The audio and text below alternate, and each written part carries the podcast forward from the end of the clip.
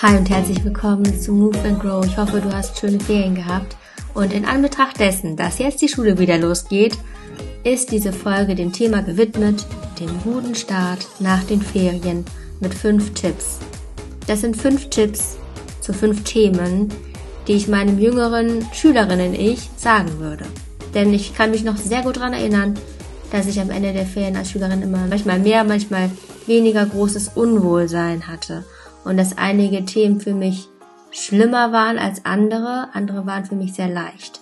Ich möchte auf die fünf Themen eingehen, die dich vielleicht betreffen, vielleicht auch nicht. Du kannst dir dann für dich raussuchen, was für dich jetzt Sinn macht, wo du denkst, ja, da kann ich mit relaten, wie man so schön sagt, und dann entsprechend auch die Tipps dir zu Herzen nehmen. Und zwar erstens, vielleicht denkst du dir, oh je, ich habe keine Lust, so früh wieder aufzustehen und auf die Dunkelheit morgens. Ich konnte immer so schön ausschlafen. Und jetzt wird's mor morgens wieder so dunkel und ich muss mich dann durch die Dunkelheit zur Schule kämpfen. Oder vielleicht hast du auch so ein bisschen Sorge und hast keinen Bock auf diesen ganzen Trubel. Manche mögen das ja, wenn es so ganz trubelig um einen herum ist. Manche finden es anstrengend, von so vielen Leuten umgeben zu sein, auf den engen Gängen und so weiter.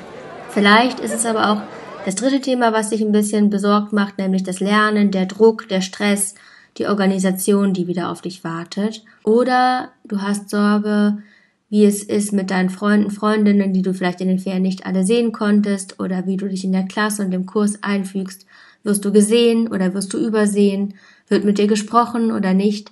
Das ist auch ein Thema, was einen gerade auch bevor die Ferien wieder, äh, bevor die Schule wieder losgeht, ja, was das Fragen sind, die einem durch den Kopf gehen. Oder du hast einfach Wehmut über das, was in den Ferien passiert ist und bist ein bisschen wehmütig, dass du denkst, oh, schade, es wäre schön, wenn diese ganzen Erlebnisse nochmal von vorne ablaufen könnten. Vielleicht hast du ein schönes Weihnachten gehabt oder einfach schöne andere Erlebnisse in den Ferien und denkst, schade, dass es jetzt vorbei ist.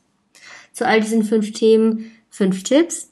Ich weiß, von allen Themen, dass sie mich auch im Laufe meines Lebens beschäftigt haben und auch teilweise es noch tun. Sowohl als ja, als Schülerin hat mich das beschäftigt, aber auch einige Punkte betreffen mich als Lehrerin genauso wie dich auch. Und erstmal vorweg, alles entsteht im Kopf, denn wenn du schon überlegst, mh, hm, die Dunkelheit, oh je, oder wenn du dir ausmalst, wie das wird mit dem Trubel oder mit dem Stress und so weiter, dann machst du dir ja erstmal krasse Gedanken und weißt aber gar nicht, ob es wirklich so kommt. Aber in dem Moment, wo du in diese Gedankenschleifen gehst, kommt auch schon das Gefühl, was irgendwie nicht so toll ist. Deswegen ist das erste, sich bewusst zu machen, ah, ich kann meine Gedanken auch anders lenken. Und deswegen ist gute Vorbereitung alles. Hier kommen jetzt die verschiedenen Tipps. Du kannst, wie gesagt, schauen, welchen Tipp du annehmen möchtest. Und zu jedem Tipp gibt es einen kleinen Task, also eine kleine persönliche Mini-Aufgabe, oder eine Sache, die du direkt umsetzen kannst. Zum Thema 1. Frühes Aufstehen und Dunkelheit. Da ist die Frage, wie kannst du es dir leicht machen? Welche Musik kannst du vielleicht morgens dir sofort anmachen, um sofort maximal gute Laune zu haben oder zumindest keine schlechte? Welche Klamotten ziehst du an? Und vielleicht kannst du dir auch schon vorher überlegen, was du morgens an Appetizer nutzen kannst, um gut in den Tag zu starten. Auch wichtig, wie gehst du abends ins Bett? Ich habe diesen Ratschlag so gehasst. Früher haben meine Eltern immer gesagt, heute gehen wir früher ins Bett, bla bla. Und natürlich macht es super viel Sinn, sich ein bisschen früher hinzulegen und das Handy auch früher auszumachen. Nur ist es super schwer, wenn man es an was ganz anderes gewöhnt ist. I feel you, wenn es dir so geht. Deswegen, vielleicht gibt es die Möglichkeit, dass du abends nur was hörst, zum Beispiel zum Einschlafen, oder dass du wirklich dein Handy früher weglegst. Ich weiß ja nicht, wie diszipliniert du bist, aber ich weiß auf jeden Fall, dass es sehr viel hilft, wenn man das macht. Vielleicht kannst du so eine kleine Abendroutine dir entwickeln. Also, der Task für Tipp 1 ist, schau mal, ob du dir selber jetzt überlegen kannst, welche Morgenmusik oder welchen Appetizer morgens findest du und vielleicht findest du auch eine Abendroutine, was du abends machen kannst. Punkt 2. Der Trubel.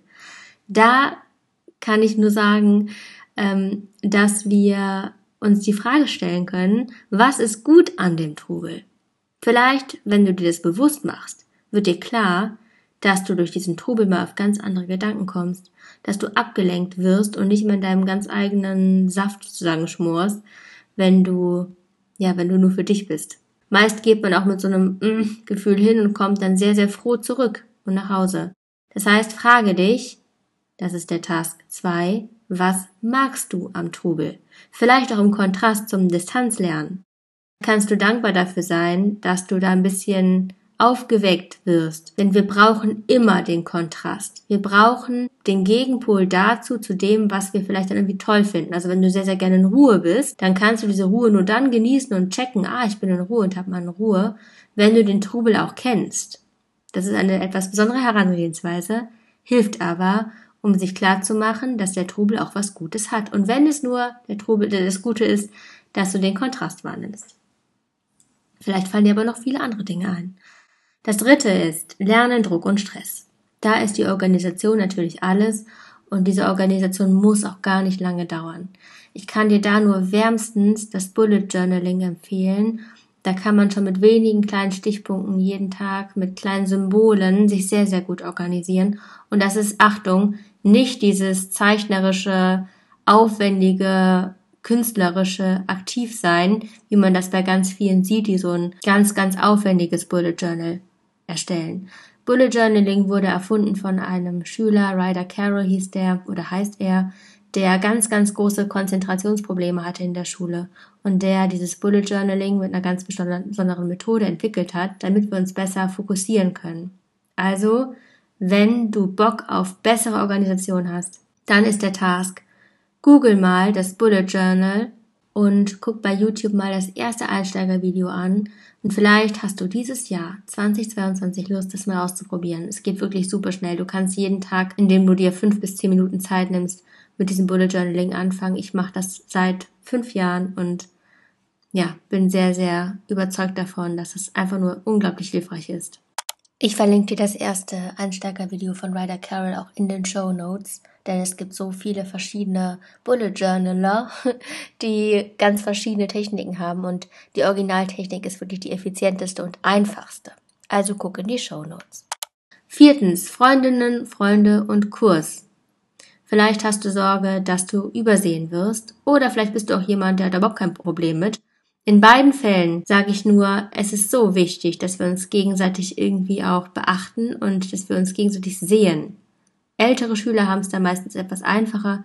In den Oberstufenkursen, das ist sehr praktisch, weil du halt dauernd irgendwie die Kurse wechselst und dadurch auch immer zu den Leuten gehen kannst, mit denen du dich gut verstehst. Wenn du in der Unterstufe bist, schon mal der Teaser, freu dich drauf, wenn du gerade in deiner Klasse nicht so zufrieden bist. Und an alle, an alle, die jetzt sagen, das ist ein Thema für mich, da ist der Task, also das, was du machen kannst, gehe in Kontakt mit anderen, vor allem mit jemandem, mit dem du sonst nicht so viel zu tun hast. Wenn du jemand bist, der etwas stiller ist, dann trau dich mal, jemand anderen anzusprechen. Vielleicht kannst du eine Frage stellen. Fragen sind immer super gut, um ins Gespräch zu kommen und so ein bisschen Verbundenheit zu schaffen.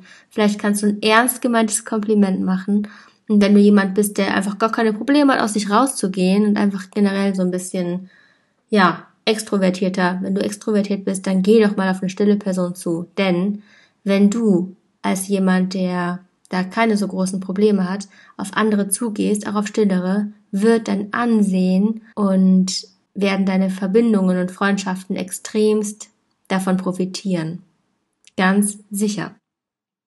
Fünfter Punkt, Wehmut. Das kenne ich wirklich so gut.